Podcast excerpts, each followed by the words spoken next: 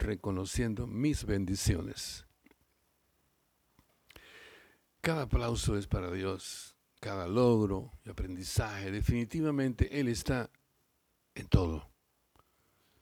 Dios te pone en el lugar con el propósito de decidir tú sí o no alinearse con el plan.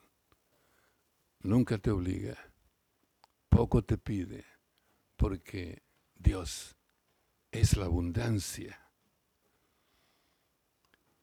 y cuando reconocemos que te ha dado tanto,